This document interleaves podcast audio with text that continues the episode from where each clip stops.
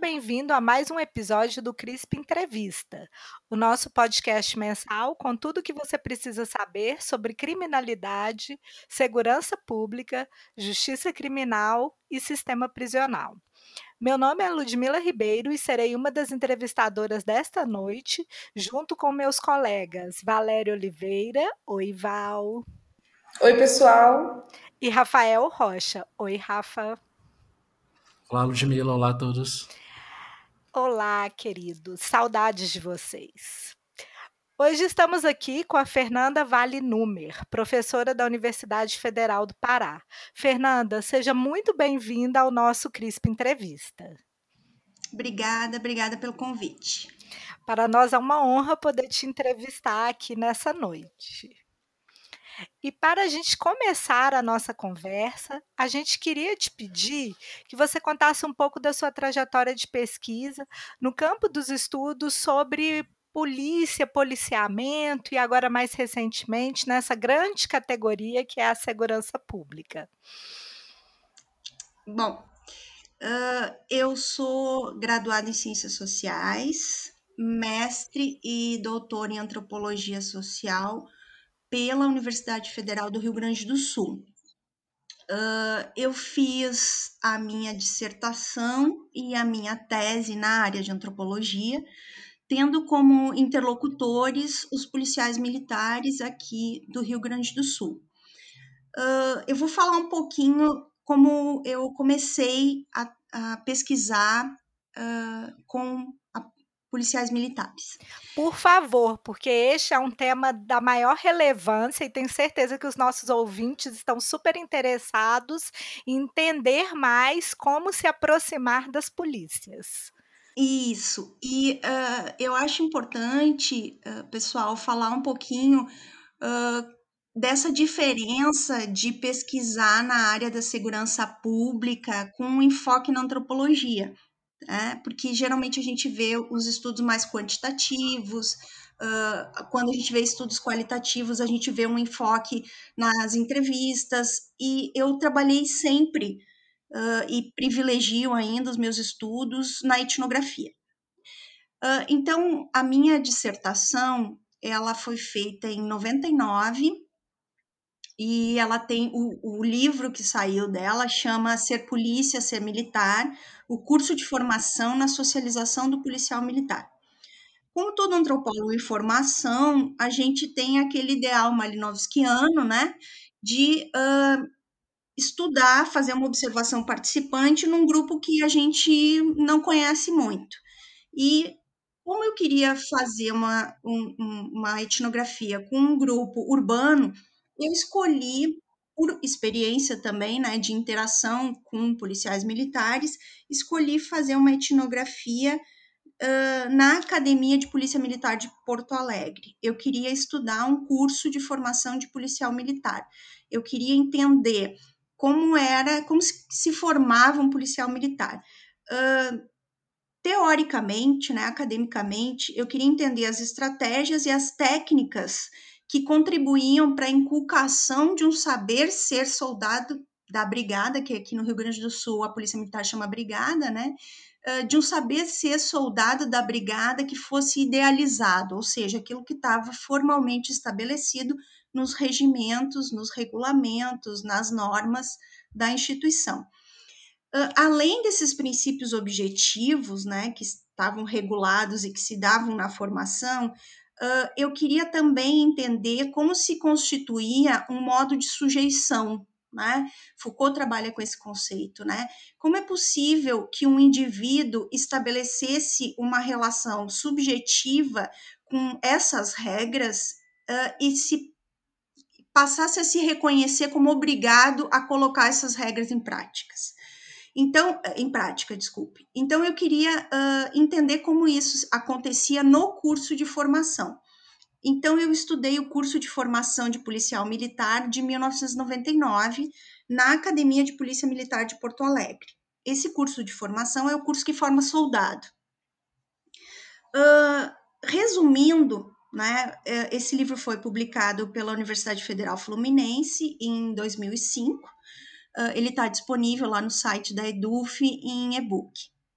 Uh, resumindo os resultados desse livro, o que, que eu descobri, né? A lógica da dominação masculina, que levava a uma divisão interna de papéis entre homens e mulheres já no curso de formação, né, já na academia de polícia, uma ênfase uh, em 99, estou falando, né, pessoal?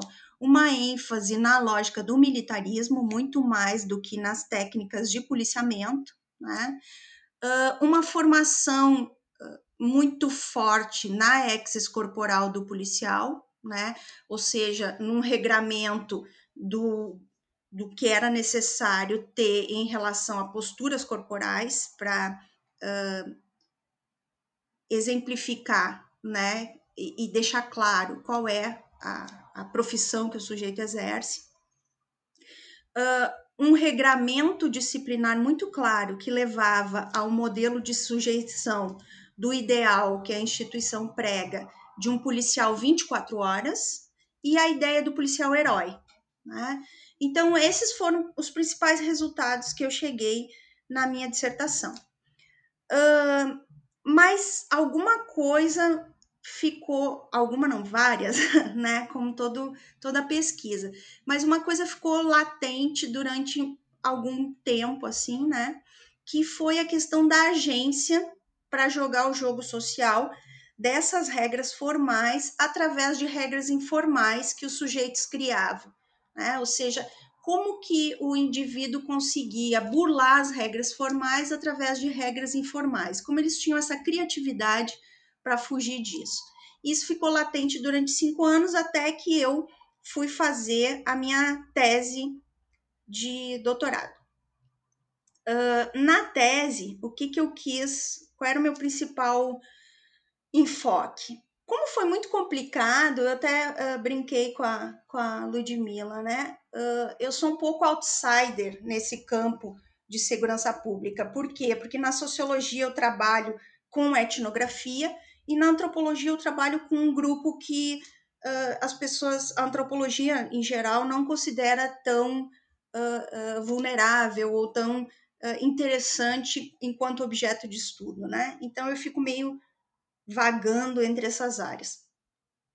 Uh, mas o que, que eu queria? Eu queria mostrar quem eles eram, quem eram os meus interlocutores, né? Uh, e queria deixar muito claro uh, qual eram essas agências, como eles eram inteligentes, né, como eles eram criativos, né, para burlar essas regras formais. E queria desconstruir um conceito que eu lia muito na sociologia, que era a ideia de cultura policial militar. Né? Eu queria mostrar que não existe uma cultura policial militar, existem culturas policiais militares. E aí eu fui trabalhar num batalhão de policiamento ostensivo no interior do Rio Grande do Sul. Né? E uh, ao desconstruir esse conceito de cultura policial militar, uh, eu cheguei ao meu segundo livro, que chama Estilos de Vida entre Soldados da Polícia Militar. Né? Esse ficou o nome do segundo livro. E esse livro ele vai discutir duas categorias né, de sujeitos que eu encontrei. Aqueles que eram a, a polícia militar, que eram a brigada militar, e aqueles que estavam na polícia militar. Uh, a Glau Mota me chamou a atenção, né, que eu trabalhei com os concurseiros, que, que seriam esses que estavam de passagem né, na polícia militar. Refletindo sobre essa ideia que ela me, me transmitiu, uh, eu acho que é muito mais do que os concurseiros, por quê? Porque esses sujeitos, e aí lembrando lá dos sujeitos da minha uh, dissertação, que também alguns tinham a ideia de ficar um tempo na brigada e depois seguirem uma outra profissão, esse pessoal não consegue sair da instituição, né? Eles acabam ficando na instituição por uma questão de reprodução social e cultural que não cabe aqui a gente discutir, que é, né, é uma questão bastante profunda. Uh, esses sujeitos que diziam estar né, na PM, eles acabam ficando, né? Acabam ficando mais tempo do que eles previam. Então eu, eu fui tentar entender e essa questão está muito mais para uma divisão interna entre os antigos e os novatos, né? Os veteranos e os novinhos, né? Enfim, né? Como cada polícia faz essa divisão, né? Os mais antigos seriam aqueles que exercem um ofício. Esse ofício, ele, para eles, não está ligado ao capital escolar. E aí fica muito claro que não está ligado à formação da academia. Os mais novos, eles acreditam que eles uh, estão exercendo uma profissão e que essa profissão se adquire com a capital escolar. E aí tem toda uma divisão do estilo de vida de cada um deles, né? Que eu também não vou me estender aqui, uh, porque tá lá para vocês darem uma lida uh, na, no livro e na, na tese que está na base do Lume da URGS, tá? Uh, até aqui na minha trajetória, né, eu defendi a minha tese em 2010, uh, os policiais militares eles foram meus interlocutores de pesquisa.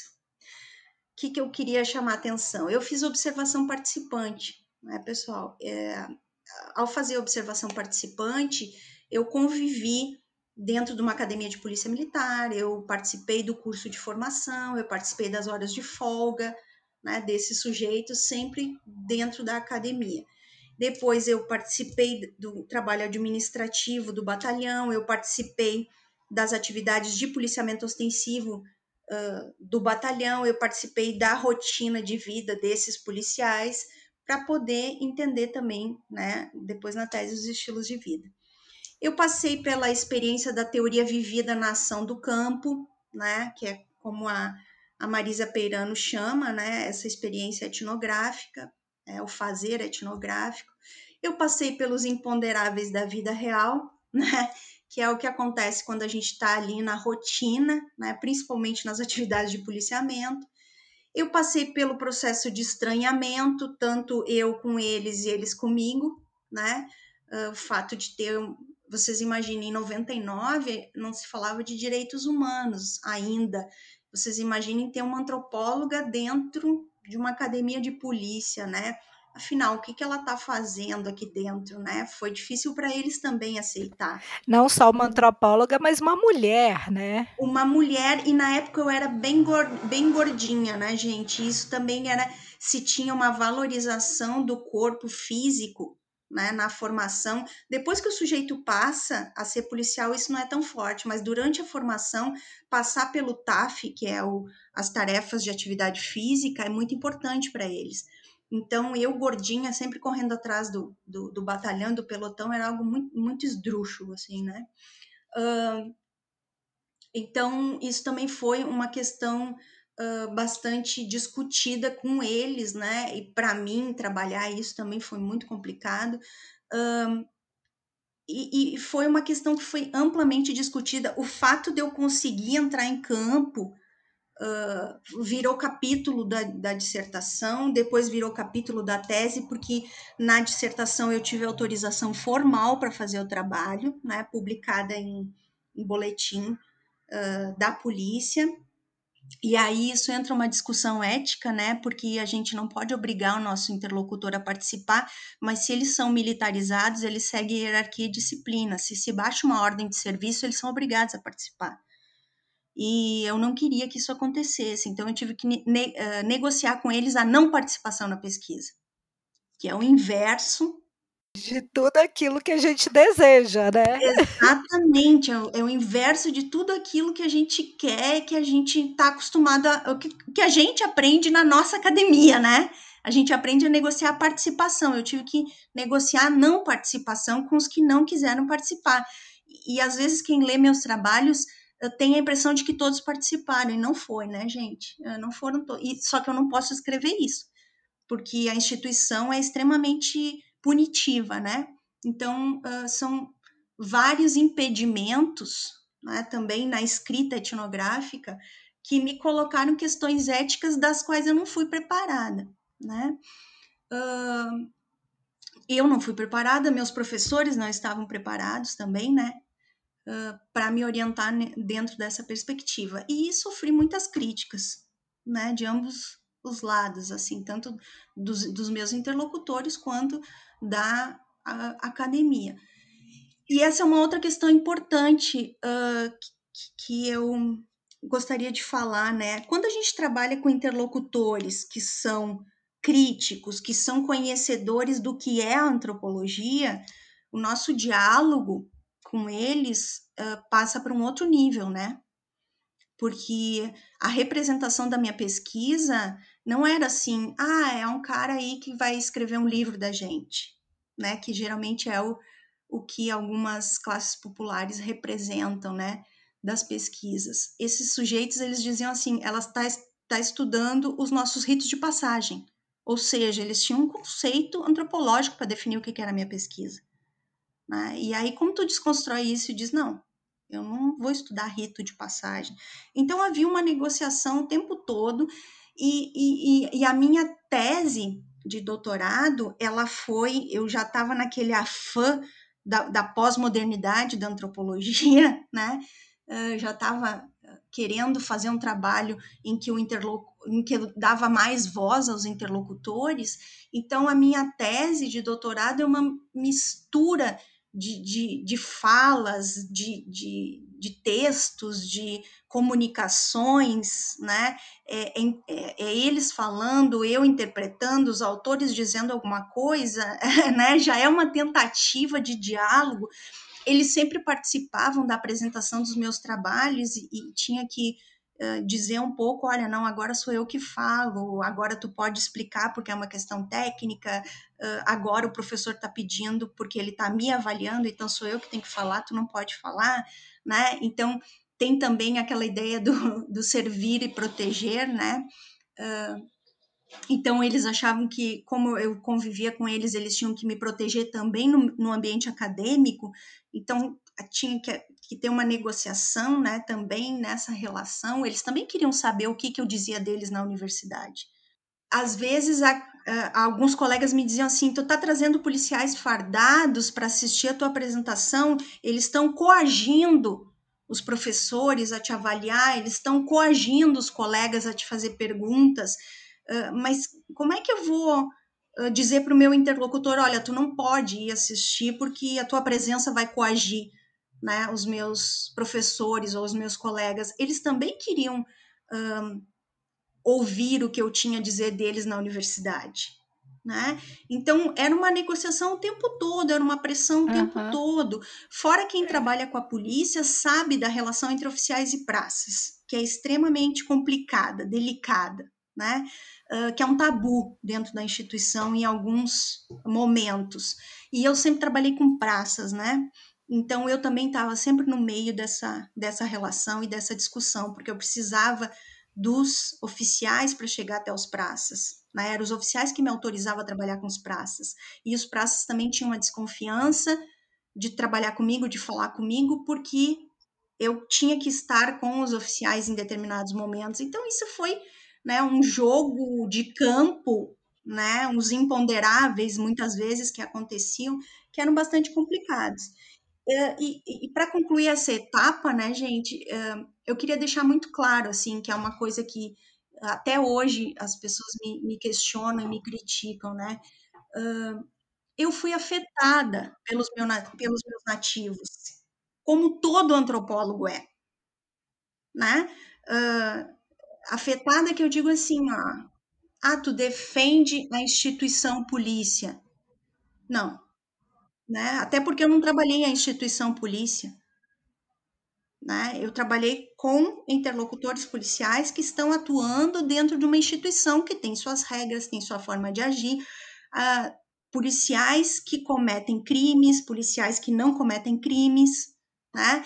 Uh, eu consigo fazer uma análise mais ampla dessas posturas, mas uh, a gente leu desde lá de diário no sentido estrito do termo do Malinowski, Mal, Malinowski não gostava de estar em campo, né? Malinowski não tinha uma afeição pelos seus nativos, mas eu trabalhei com pessoas, porque os praças, eles são uh, classe média baixa ou pobres, Aqui no Rio Grande do Sul, uh, o salário é o primeiro mais baixo e em Belém é o segundo mais uhum. baixo, né, de soldados. trabalhei com pessoas que têm, uh, além de um salário baixo, têm um estilo de vida muito instável. E isso faz com que uh, esses sujeitos vivam muito à margem, não só uh, por serem, por, por viverem em áreas de alta periculosidade, terem poucas condições de se estabelecer financeiramente, também vivem muitas vezes o preconceito de ser policial. Né? Então, uh, essas relações, elas uh, me afetaram também, né? E, e eu acho que é, quando me dizem assim, ah, porque tu gosta da polícia, gente, uh, o que a polícia faz em termos de cometer violência, de cometer assédio, de ser racista, de são coisas horríveis, né? Uh, são coisas que a gente luta contra, que a gente tenta entender da onde que ela vem através da formação, através da história da instituição, mas uh, a, os outros grupos sociais que são estudados pela antropologia ou pelas ciências sociais como um todo, eles também cometem uhum. crimes, eles também uh, agem incorretamente, né? Mas o antropólogo, a, a essência da antropologia, e eu acredito que o antropólogo se faz no campo, né? Uh, é se afetar pelos seus interlocutores, pelos seus nativos. E eu também me afetei. Né? Eu acho que isso não dá para me uh, julgar né? nesse sentido. Depois que eu terminei o meu doutorado, eu fui para a UFPA. Uh, muito feliz, porque acreditando que ia começar uma nova trajetória e ia me livrar um pouco desses conflitos. Só que aí entrei no conflito que a maioria de nós uh, vive, né, Ludmilla, que é orientar policiais nas suas dissertações, nas suas teses, a desconstruir a visão que eles mesmos têm do seu mundo, da sua visão de mundo, né? Do seu estilo de vida. Ou seja, eles têm que construir um conhecimento da sua própria instituição. E esse conhecimento tem que ser um conhecimento estranhado. E aí, o que, que a gente faz com isso? O que, que a gente faz com essas pessoas? Que é o que eu me pergunto toda hora, né? Porque a gente sabe que quando a gente orienta um policial a ter uma visão crítica sobre a sua própria instituição, quando essa pesquisa é divulgada, ele tem um, um peso, né? Um peso sobre a sua vida, né? Um peso sobre a sua profissão.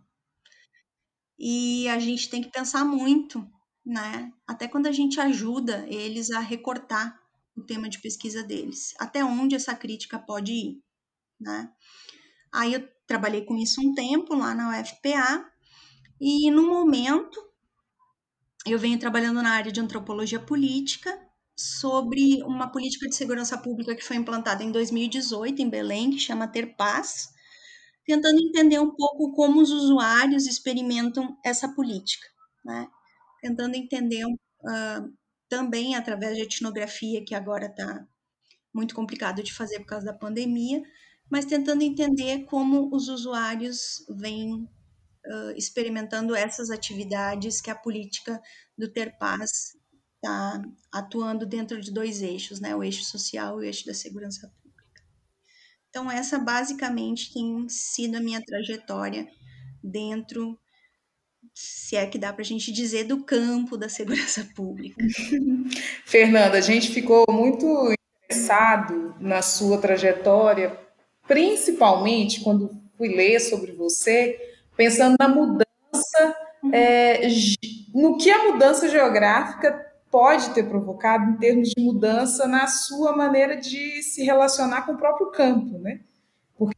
Você bem disse, o antropólogo é esse que se afeta e que é, né, ele é afetado, afeta o campo. Então, pesquisar policiais no sul do Brasil, depois pesquisar a segurança pública e entre outras coisas, os policiais no norte do Brasil te coloca em um lugar muito interessante.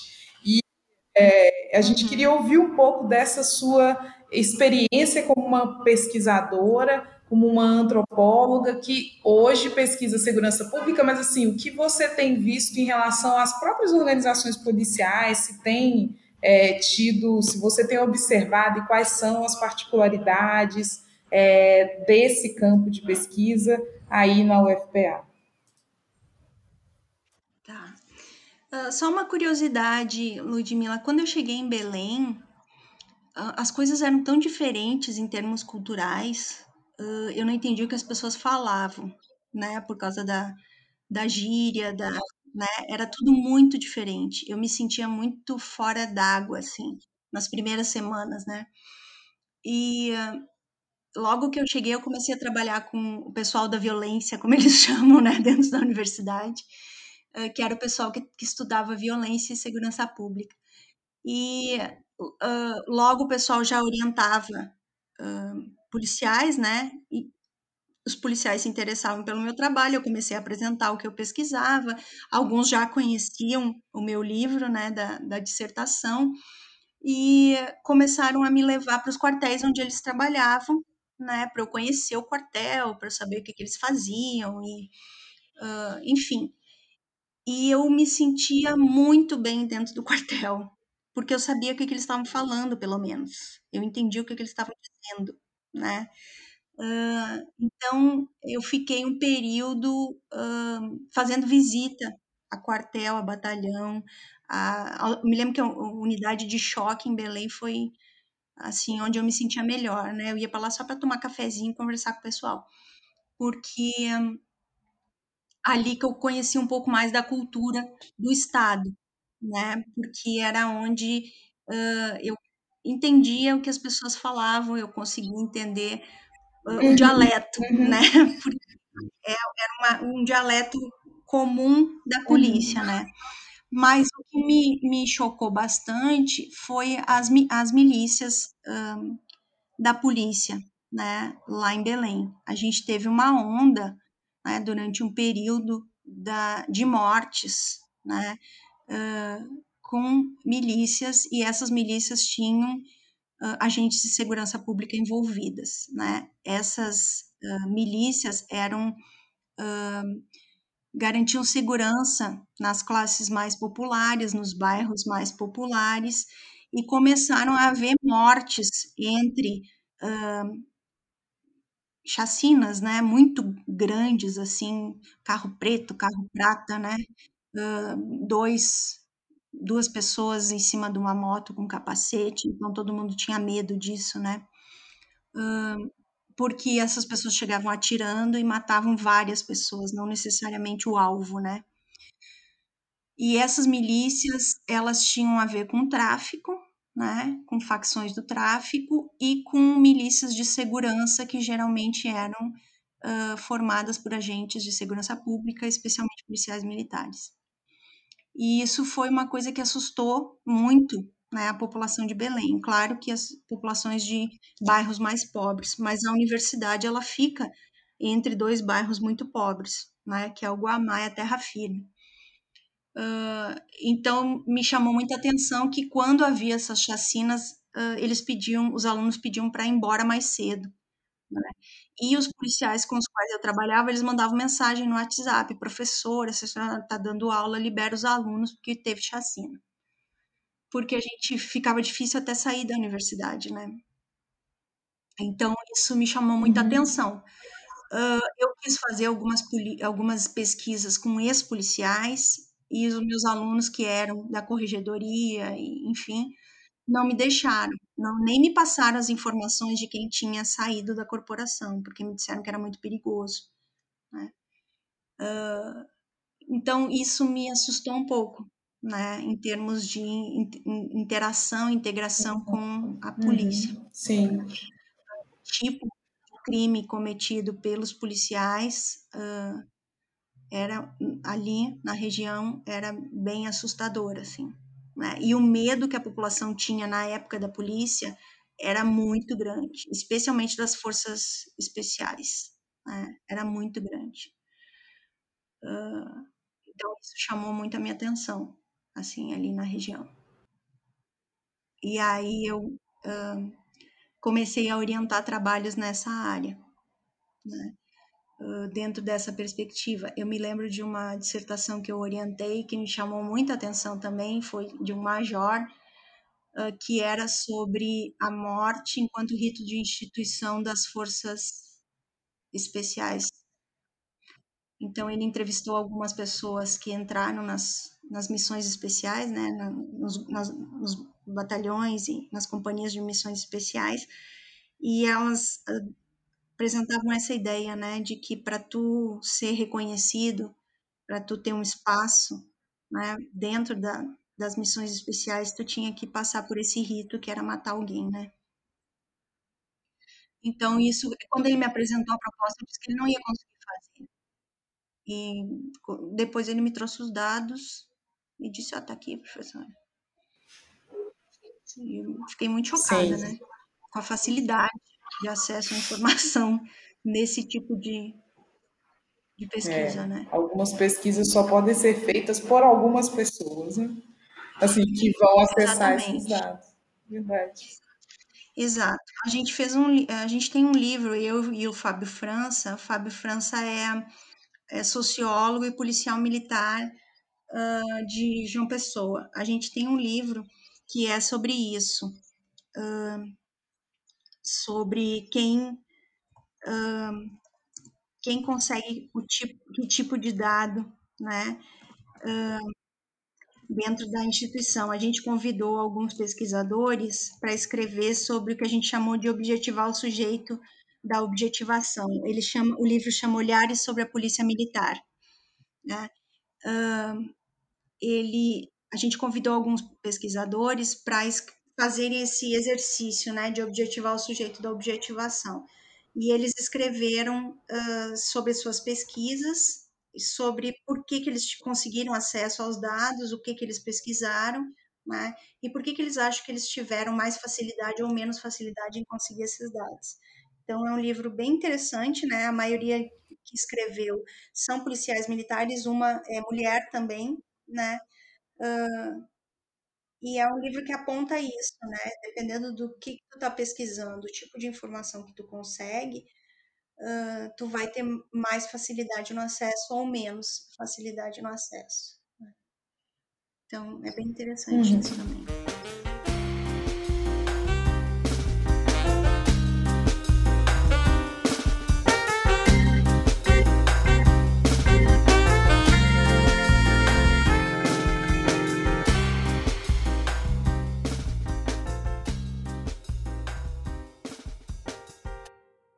Fernanda, é, você comentou acerca do ter paz e eu queria retomar um pouquinho, né, assumindo que a segurança uhum. pública ela engloba evidentemente, né, as políticas de segurança pública é, envolvem necessariamente as polícias, mas vão muito além delas. Né? Então, eu queria discutir uhum. um pouco é, sobre as políticas de segurança pública no Pará, especificamente sobre o ter paz, né, como elas, como é a sua percepção é, sobre essas políticas, a percepção dos policiais também e dos moradores sobre como se estrutura essa política de segurança. Rafael Terpaz é muito jovem, né? Ele começou no final de 2018. Uh, ele é um projeto que ele é dividido em dois eixos, é uma proposta dividida em dois eixos, uh, o eixo social e o eixo de segurança. Né? Uh, o meu enfoque inicial da pesquisa era enfocar o eixo de segurança, né? mas a gente ainda não chegou lá porque o eixo de segurança ele prevê, ele, na verdade previu o, o início da atuação com um choque ostensivo que foi a presença da Força Nacional e uma atuação uh, da polícia a partir de uma proposta de polícia de proximidade. Essa proposta de polícia de proximidade, ela está sendo construída, né?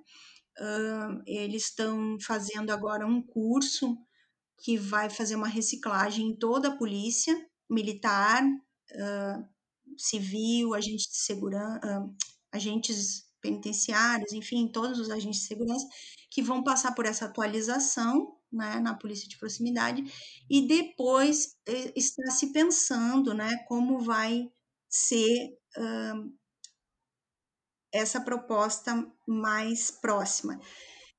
eu não consigo falar muito disso porque eu fui convidada semana passada para pensar esse curso junto com eles, né?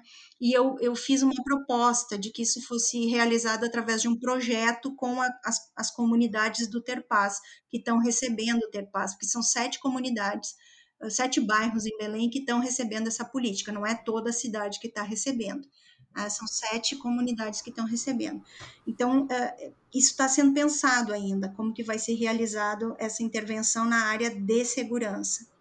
Uh, eu enviei uma proposta para eles de como eu achava que deveria ser, mas uh, eu não sei se, se ela foi aceita e como é que ela vai ser executada. Então, eu não, sei te dizer ainda como que, que eles estão pensando. Mas o, o eixo social, ele está atuando desde o início de 2018, né, com várias atividades, uh, ensino, uh, orientação educacional para a área da saúde, uh, orientação educacional para redução da violência contra a mulher, né, eh, vem sendo, a, a, vem atuando em várias atividades. A grande questão, Rafael, que eu posso te apontar até agora, porque eu falei com algumas lideranças de coletivo, é que as pessoas não conseguem integrar os dois eixos, o social e o de segurança pública. Uh, essa integração ela não está sendo vista pela comunidade como toda ela dentro de um projeto de segurança pública. Né? Uh, a polícia comunitária está uh, tá tendo dificuldade da polícia compreender que ela tem que ser uh, atuante dentro do bairro através de projetos e apoio da uh, comunidade. Né? A, a polícia alega que o problema é a alta rotatividade de policiais, mas não tem como pensar que a companhia de cada bairro possa ter uma certa estabilidade no bairro, né? Mas há uma resistência tanto da polícia quanto da comunidade. A comunidade que eu estudo, Rafael, ela passou por uma chacina que foi conhecida como Chacina de Belém, em 2014, que foi um cabo da, da, das forças especiais que foi assassinado. Esse cabo, ele era comandante de uma das milícias uh, de segurança que atuava no bairro. Com a morte desse cabo, em menos de quatro horas, dez pessoas foram mortas, cinco desse bairro. Então, esse bairro é muito receoso em relação às atuações da polícia. A Força Nacional, quando ela atuou iniciando esse projeto, uh, há uma discrepância entre o que a Força Nacional fala, de como foi a atuação, e o que a comunidade fala. Né? As entrevistas que eu fiz com a Força Nacional, a Força Nacional acredita que foi uma intervenção bem sucedida. A comunidade já acha que não foi, né? Que ela causou mais medo, mais pânico e mais distanciamento em relação à, à área de segurança. Então, uh, ainda se não conseguiu se desconstruir essa perspectiva, né, de que uma coisa é o policiamento, uma coisa é o que a Polícia Civil faz. As atuações da Polícia Civil têm sido muito uh, na área social, no sentido do registro, né, do registro uh, da carteira de Sim. identidade, né? Então, as pessoas não conseguem ver ainda a Polícia Civil onde tu registra crime, né? Onde tu vai buscar para fazer o registro de uma uh, violência contra a mulher, né? Então, ainda tem um distanciamento muito grande da comunidade em relação às forças de, de segurança pública, né? Uma coisa é as ações sociais, outra coisa é as ações de segurança pública. E ainda há uma resistência muito grande dos agentes de segurança pública em associarem essas duas coisas também. Né? Então, mas claro, ter, como eu disse, né, o Terpaz é muito novo, né? é preciso desconstruir isso, está tendo um esforço muito grande da equipe que está uh, gerenciando né, a proposta do programa e está tendo um esforço, pelo menos da Polícia Militar, que é com quem eu atuo mais diretamente, para se desconstruir essa perspectiva também. Né? Mas é, é, é isso que a gente está vendo por enquanto. Fernanda, e pensando agora nessas discussões que você vai trazendo, né? Uma discussão que eu acho que é super importante é essa dimensão de quem consegue que tipo de dado, que está aí muito na discussão da, das reformulações que são sempre colocadas à lei de acesso à informação, e outra nessa necessidade ou na importância de se regular um pouco esse poder, especialmente esse poder de matar das organizações policiais, que é o que está no bojo da discussão das leis uhum. orgânicas das polícias. Como que você vê essa problematização no contexto atual? Eu acho que quando a gente pensa, por exemplo, a questão da formação da polícia, que é o que eu, que eu tenho mais aprofundado, né, as questões. A formação, quando ela é muito centrada na, na, na nos formadores serem os próprios policiais, né, o que, que a gente percebe? Uh, a gente percebe uma reprodução de uma cultura organizacional que já está dada. Né? A gente percebe uma não uh, não, não engajamento da, da dos, dos, policiais instrutores em uh, desconstruir uma perspectiva que já está dada. Mas, ao mesmo tempo, quando a gente vê os policiais se formando fora da academia, a gente vê uma não tecnicidade, que também é uma reclamação dos, um, dos alunos. Só que, uh, Ludmila, uma coisa que eu não falei, já vou falar dessa questão do, do de tirar o controle do Estado, né? Uh, uma coisa que eu não falei, a área da educação dentro da Polícia Militar, ela é relegada ao segundo plano. Né? A gente tem muito assim como uma, uh, uma forma de até castigo. Ah, o sujeito trocou o governo, o sujeito que estava antes no governo numa posição hierárquica uh, em que ele era valorizado ou que ele ganhava uma, um salário melhor, ele vai para a área da educação. Né? Uh, a gente não tem uma valorização no sentido de ah, o instrutor que dá tiro, que ensina tiro, ele também tem que ter uma formação em direitos humanos. Não, não tem isso. É o sujeito que ensina a dar tiro, ele só ensina a dar tiro. Ele não tem uma outra formação. Né? Uh, então, isso é, é, é, fundamental. Quem faz o currículo, quem ajuda a construir o currículo, não tem formação em currículo, uh, porque ele ajuda a construir o currículo baseado na legislação federal que, que veio de fora. Uh, eu orientei um aluno que era soldado e ele estudou toda a transição do currículo da formação de bombeiro, que geralmente ele entra aos 44 do segundo tempo na, na, legislação de formação dos agentes de segurança pública. Ah, esquecemos bombeiros, né? Então vamos incluir eles lá. Uh, ele tem, tinha uma excelente formação das dificuldades daquele currículo que é construído para polícia militar ser implantado lá nos bombeiros. Então ele estudou todas as etapas do currículo, até a formação, até o soldado lá que é formado. Ele pesquisou até o soldado que é formado. Só que ele não podia ajudar na formação da, da, da reconstrução do currículo e da aplicabilidade do currículo, porque ele era soldado. Quem fazia isso eram os oficiais.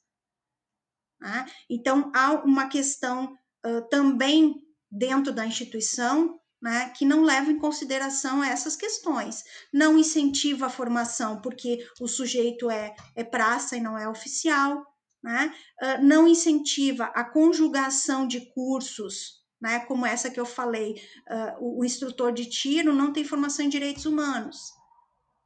Né? Uh, então, o que, que acontece? Se tu reduz a, a, a, o controle sobre a formação do sujeito, a tendência é essas regras de formação, essas que já estão arraigadas aí, se reproduzirem.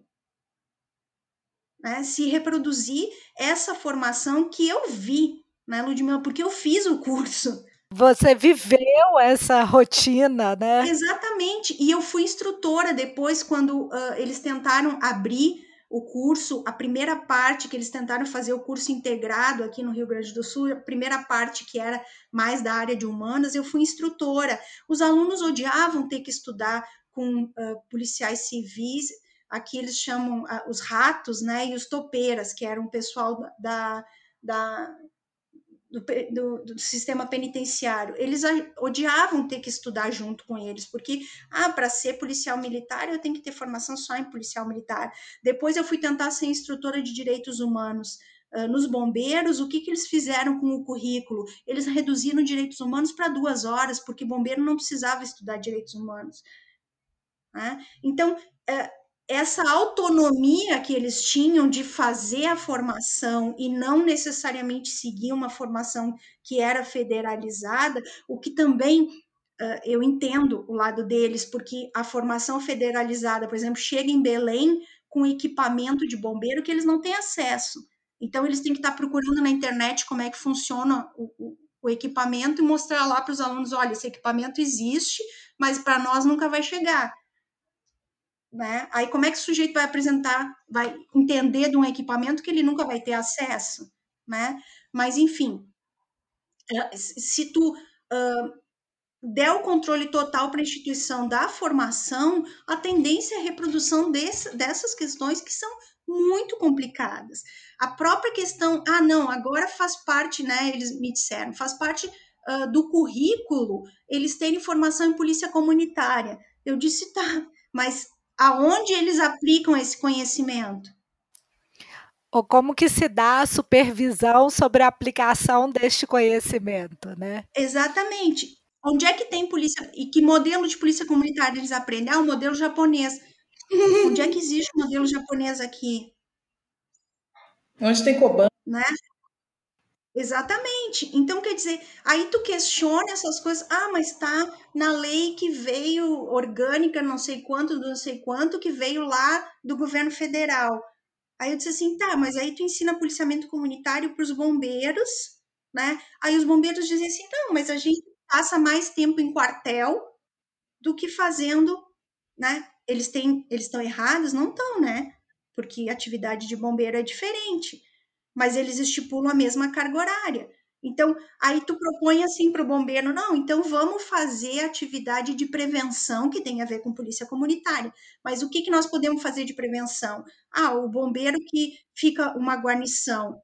Porque como eu pesquisei isso, né, Ludmila, eu posso sugerir uma ideia assim, uh, em termos organizacionais. Fica uma guarnição de prontidão, a outra guarnição pode ir atuando nas casas ali uh, vendo como é que está a instalação do, do, do botijão, né? Não precisa estar tá as, as duas guarnições de, de, de, prevenção. Ah, não, mas isso acontece isso, isso acontece aquilo. Bom, lá uh, em Belém tem uma guarnição que fica uh, nos rios, né? Então tem que ter um treinamento especializado para o rio também. Uma coisa que me chama muita atenção, né? Daquela pergunta anterior da Ludmilla, que deve acontecer aqui no sul. Eu que nunca me dei conta de pensar nisso, é que lá em Belém tem a questão das águas, né? O que tem de policial militar lá em Belém que não sabe nadar, eu fico impressionada. Porque assim, ó, gente, uh, se, tu tá, se tu tá de férias num, num balneário, num, num, desculpe, balneário é aqui, num igarapé, tem alguém se afogando, o cara sabe que tu é policial, ele vai pedir para ti ajuda. E tu vai te atirar, porque tem a ideia do mito de herói. Tu vai te atirar, mas tu não sabe nadar. Então, por que, que os bombeiros não fazem uma proposta para ensinar os policiais militares, que são colegas dele, a nadar? O que, que impede isso?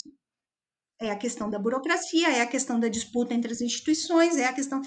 Né? Então, esses entraves são muito complicados. Na sua fala, eu pensei em uma coisa que está na hora do dia e que é muito importante, porque você fala da formação e para quem pesquisa segurança pública, todo mundo que está nos ouvindo hoje, mas nós quatro aqui também, a gente sabe do quanto investiu-se no Brasil em formação para as carreiras, não para as carreiras, mas formação complementar para os profissionais de segurança pública. Nos últimos meses, principalmente nos últimos tempos, a gente tem visto as polícias, não só no Brasil, mas no mundo, sendo muito é, expostas é, em relação ao modo como elas atuam no sentido de reproduzir práticas de violência, de discriminação, racismo, apesar dos investimentos em formação. Onde foi que a gente errou? Você começa a dar algumas pistas, né? Uhum.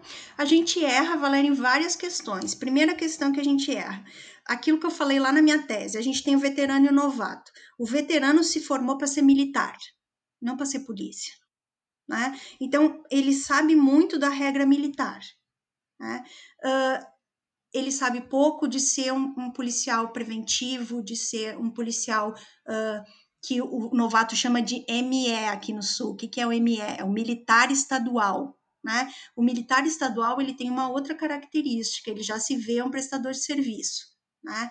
Então ele pensa, não, eu tenho que saber fazer um registro, né? Eu tenho que saber uh, uh, digitar uma informação no computador. O, o, o, antigo, que a gente diz, não vê isso.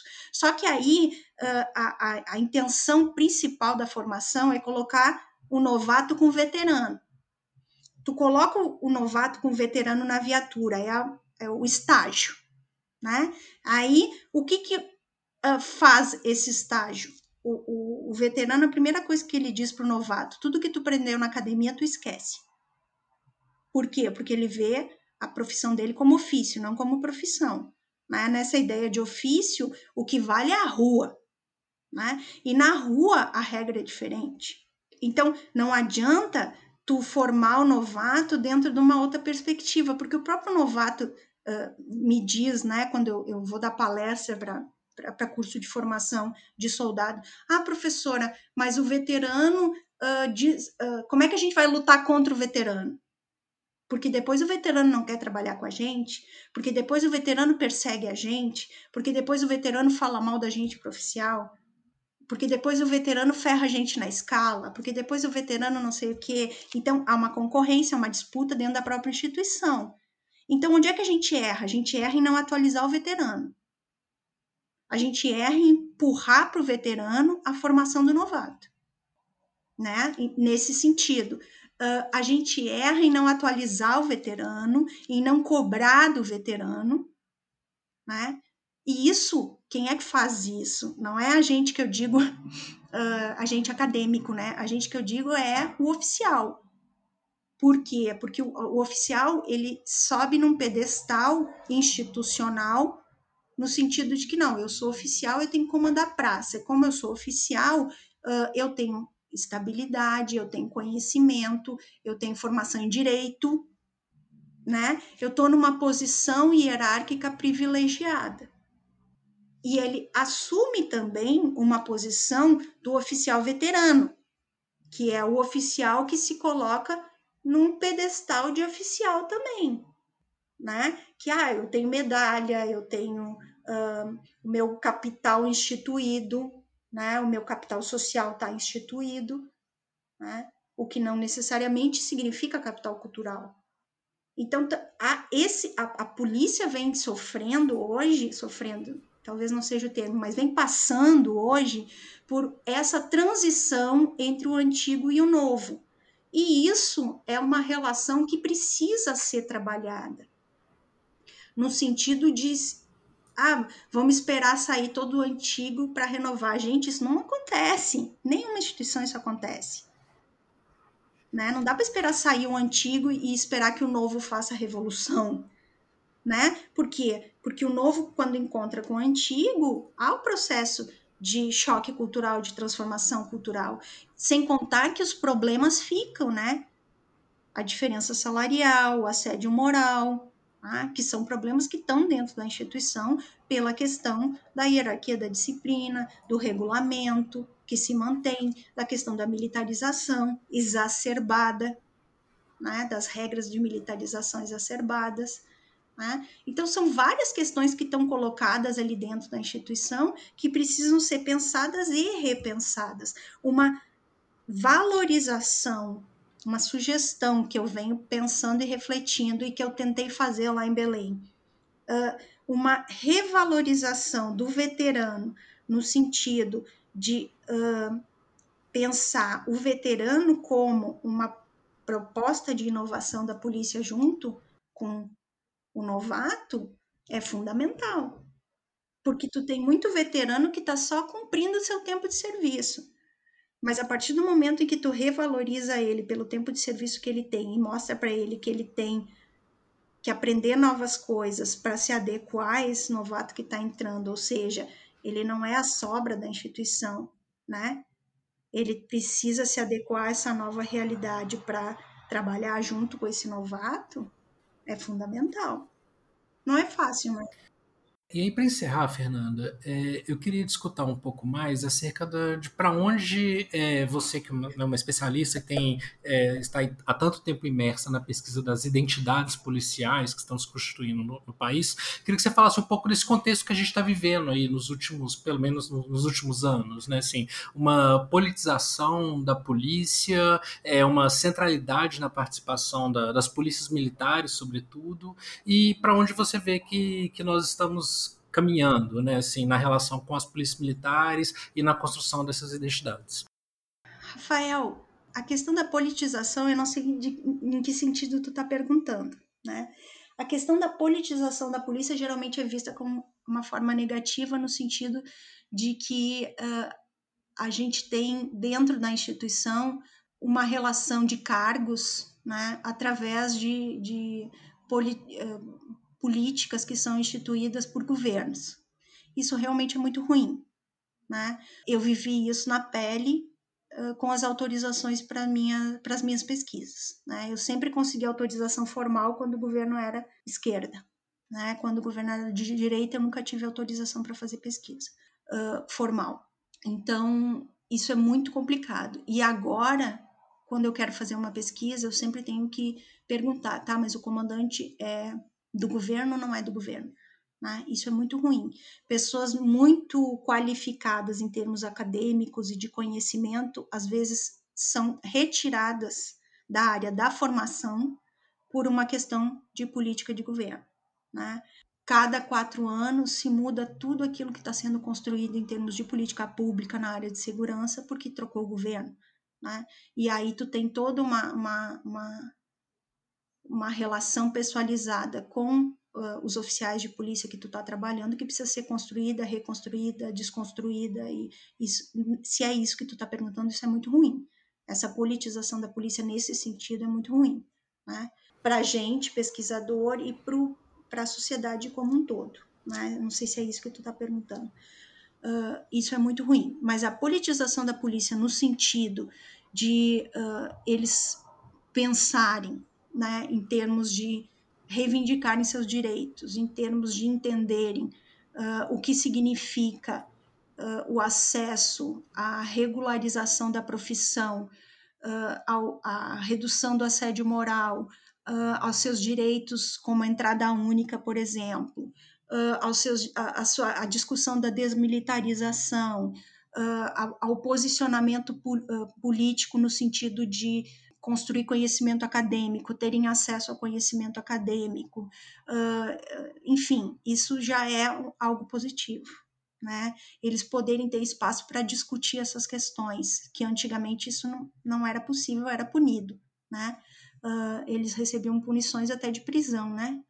Uh, recebem ainda hoje. A gente aqui não fica sabendo, mas ainda recebem. Uh, hoje, talvez não prisão, mas eles recebem a não progressão de função, né? não progressão hierárquica. Né? Isso acontece muito. Esse aluno que eu relatei da minha pesquisa, ele não, não recebeu mais promoção uh, não, hierárquica, né? por causa da, da pesquisa. Então, essas, essa, essas questões persecutórias acontecem ainda. Né? Então, eu não sei em que sentido tu perguntou, mas eu espero ter respondido o lado positivo e negativo da, da questão da politização, né? Porque politização também é um conceito relativo, né? Sim, com certeza. Eu perguntei um pouco na questão, é, enfim, né, da, da associação, por exemplo, se a gente olhar para a greve de, das, das polícias no Ceará, né, que teve um forte componente político-partidário, ou uma associação ao bolsonarismo, né, que inclusive perpassa, é, me parece, falando como alguém que não tem uma entrada tão profunda, mas me parece que não está é, limitada nessa clivagem novatos e veteranos, né? Me parece é um fenômeno que uhum. é um uhum. pouco mais homogêneo Acho que era um pouco nesse sentido. É, nesse sentido é muito ruim, né, ah, Rafael? Tanto uh, a gente está, eu e o Fábio estamos escrevendo um texto agora também sobre o bolsonarismo, né? Por que, que ele tem uma adesão tão grande dentro da instituição da Polícia Militar, né? Uh, e, e, isso é, é, tem a ver com essa inculcação desse ethos, né, que, que eu falei antes, que eu comentei antes, né, uh, e, e, isso é muito, muito, muito ruim, muito complicado, é, isso é difícil de trabalhar em termos de prestação de serviço, como qualquer instituição uh, pública, né, quando tu partidariza essas instituições, isso fica muito difícil de ser trabalhado. aí tu tem Uh, e a polícia a gente vê essa dança das cadeiras, né? Como a gente chama na, na, na política, né? Tu vê claramente o comandante geral, ele é naquele momento partidário daquele governador. Aí troca o governador, troca o comandante geral, troca o comandante geral, troca toda a, a instituição, desde o comandante do, uh, do batalhão lá até o comandante da companhia né? Muda tudo. E isso é muito complicado, por exemplo, quando tu quer fazer uma política de segurança pública mais duradoura, né? Quando tu quer fazer uma política pública de segurança que adote uma polícia de proximidade, por exemplo, né? Porque a polícia de proximidade ela leva um tempo para se constituir. Tu precisa ter policiais atuando naquela região por um período e para isso tu tem que ter um comandante de companhia, né? Uh, engajado nessa política, tu tem que ter um comandante de batalhão engajado nessa política aqui, apoia o comandante de companhia e assim vai, né? E a gente sabe que determinadas políticas sociais no Brasil, elas só funcionam se elas são pessoalizadas, né? Se elas não são pessoalizadas, é difícil uh, o trâmite né, da burocracia funcionar. E esse é um caso. Bom, Fernanda, a gente agora está chegando perto do tempo que a gente coloca para o nosso podcast, é, senão a gente poderia ficar aqui mais algumas horas discutindo esses temas tão interessantes que são a formação policial, o estilo de vida policial. Então, como a gente não tem é, essa possibilidade, eu queria agradecê-la imensamente pela sua disponibilidade vir aqui conversar conosco. Foi uma aula sobre o processo de formação não como você bem destaca, das culturas policiais e da identidade policial. Muito obrigada, Ludmila, Rafael, Valéria. Foi um prazer conhecer vocês. Foi um prazer, é sempre um prazer falar um pouco do trabalho, né? mostrar uh, essa, esse exercício que eu tentei fazer e tento, continuo tentando fazer todos esses anos, né? De construir esse diálogo com a polícia militar uh, dentro da antropologia, né, a partir de temas da antropologia e poder compartilhar com outras pessoas também esse exercício e incentivar outras pessoas a trabalhar dentro dessa área também é muito importante. A gente que agradece, Fernanda. Foi um prazer também para mim. É muito, muito bom poder conversar, trocar com você. Obrigada. Muito obrigada. Foi uma ótima conversa. Muito obrigada. Obrigada, gente.